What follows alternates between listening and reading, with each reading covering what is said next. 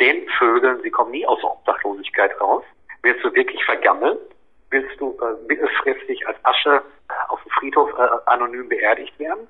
Oder willst du dein Leben endlich im Griff kriegen? Und damit herzlich willkommen zur vierten Folge Demoradio mit Florian und Amina. Das, was ihr eingangs gehört habt, war für Dirk Demarski von der Selbstvertretung wohnungsloser Menschen die Motivation, etwas anders zu machen. Durch den Verlust seines Vaters und weil seine Mutter ihn vor die Tür setzte, wurde Dirk mit Mitte 20 wohnungslos und suchte zunächst Zuflucht im Alkohol. Inzwischen spricht er für die Selbstvertretung darüber, was sich ändern muss, damit Obdach und wohnungslose Menschen es leichter haben, wieder an Wohnraum zu gelangen. Denn er ist sich auch bewusst, dass nicht jedem dieser Schritt Schritt gelingen kann und dass das Problem ein strukturelles ist. Dass man sich mit den Leuten äh, auf Augenhöhe begeben soll, wenn man jemanden sieht und im persönlichen Gespräch herauszufiltern, was will derjenige gerade, beziehungsweise was braucht derjenige.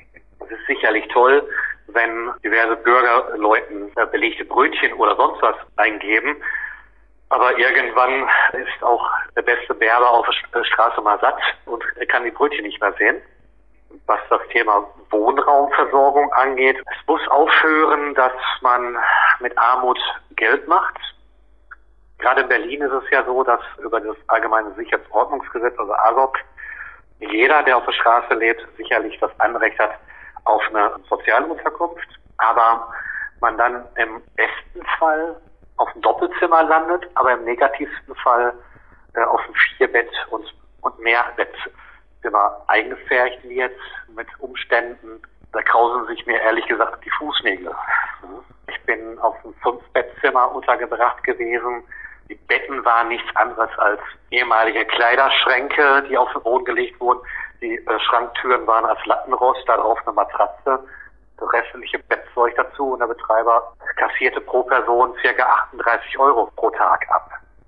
Das hat mit Menschenwürde nichts mehr zu tun. Es gibt jede Menge Leerstand. Statt die Gebäude so umzubauen, dass da irgendwelche Akademiker oder sonst was einziehen können, sollten äh, Betreiber die Kohle so in die Hand nehmen und sagen, wir bauen die Wohnung so um auch und gestalten die Mieten, dass Leute das bezahlen können, die am Existenzminimum leben. Dass mehr Leerstand als Wohnraum genutzt werden sollte, sehen auch die Organisatorinnen der Mietendemos so. Und eigentlich wären wir ja auch am Samstag, also am 28.03. wieder auf der Straße gewesen, um für diese Folge die Mietenwahnsinn-Demo einzufangen. Jetzt sind aber aufgrund der aktuellen Lage seit geraumer Zeit öffentliche Veranstaltungen abgesagt worden.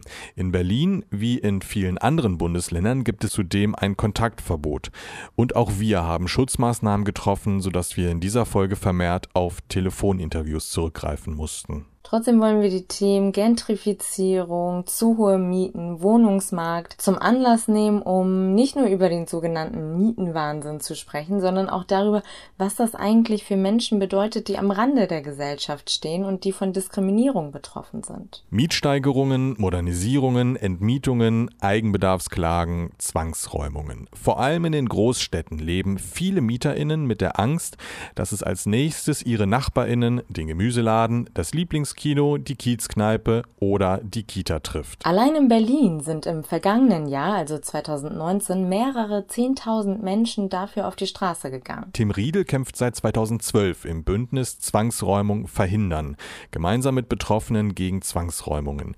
Ungefähr 100 Leute, teils mit, teils ohne Familie, hat die Initiative seither unterstützt. Das sind keine Sozialarbeiter, das sind keine Anwälte.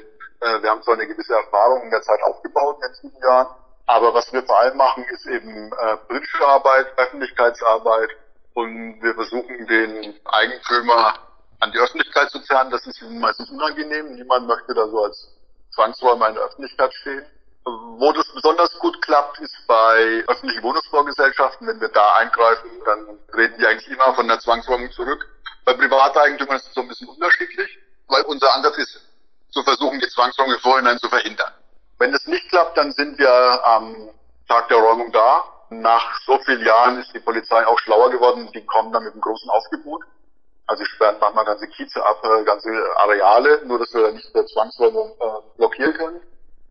Und wenn Leute zu uns kommen, wo es ganz knirsch ist, wo es heißt, ich werde nächste Woche zwangsgeräumt, dann haben wir eigentlich keine großen Möglichkeiten mehr, mit dem Eigentümer in Verhandlungen zu treten. Die Umstände zurzeit, also Corona, Covid-19, dieser Virus und die Maßnahmen, die damit einhergehen und die unser aller Leben etwas einschränken, verschärfen die Situation auf dem Wohnungsmarkt. Und es macht eben auch einen Unterschied, ob man in einer Wohnung lebt oder in einem Haus, in dem man das Privileg hat, sich isolieren zu können. Genau, viele Menschen können das aber gar nicht. Zum Beispiel diejenigen, die in geflüchteten Lagern oder Heimen wohnen, leben häufig auf engstem Raum zusammen und müssen sich unter anderem Sanitäranlagen teilen.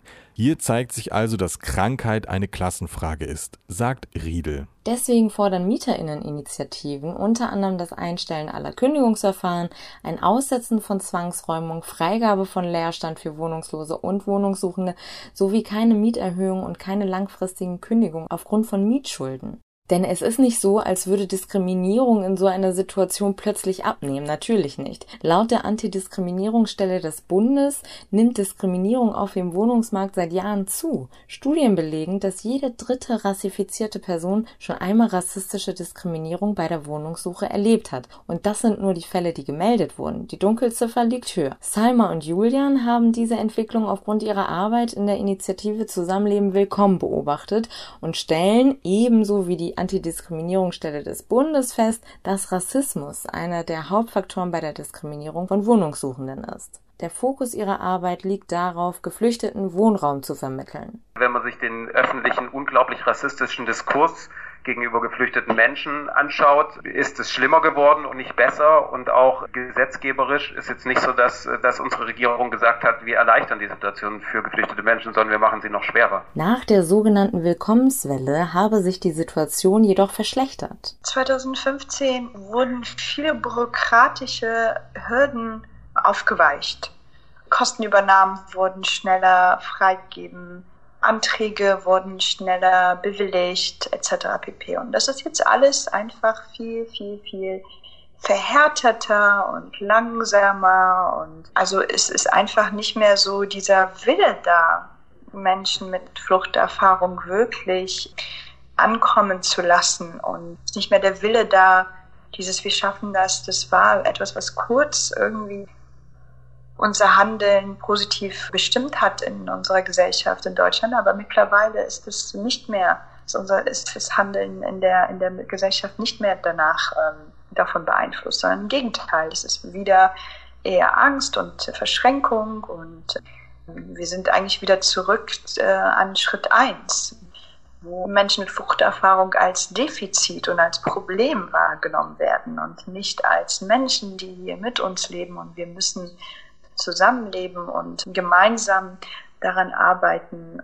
dass diese Lager abgeschafft werden. Und das, also es gab so 2015 gab es auch einfach ein Massenverständnis in der Gesellschaft, ja, Menschen sollten, niemand sollte so wohnen, niemand sollte in, in was heißt, das ist ja kein Wohnen, niemand sollte gezwungen sein, in so einem Lager zu wohnen, wo Privat- und Grund- und Menschenrechte einfach ähm, nichts mehr bedeuten. Außerdem legt das Projekt auch viel Wert darauf, die eigenen Positionen als weiße Deutsche zu reflektieren. Das sei ein essentieller Bestandteil ihrer Arbeit, sagt Julian. Wir bieten auch Beratung für WGs an, was denn solidarisches Zusammenleben heißt und was das denn auch mit einem selber zu tun hat, mit der eigenen Rolle, mit einem selber als weiße Person, wie, wie Rassismen reproduziert werden und wir versuchen verschiedene Öffentlichkeitsarbeit zu dem Thema zu machen. Wir versuchen das auch in dem Projekt nach innen zu leben. Also wenn man sich unsere Teambesetzung anschaut, sieht man halt, dass wir nicht wie so viele NGOs nur weiße, jahrhundertelang deutsch sozialisierte Menschen sind. Das bin ich, muss ich gleich dazu sagen. Aber es ist nicht so, dass das die Norm in unserem Projekt ist, sondern dass, dass da wirklich in so eine Richtung versucht wird, das im Projekt zu leben. Salma ergänzt. Wir haben einen Pool von Ehrenamtlichen in ganz Deutschland, mit denen wir einmal im Jahr ein etwas größeres äh, Wochenendseminar machen, wo Critical Whiteness und was es macht, kritisches Zusammenleben macht, kritisches Ehrenamt ganz großes Thema ist.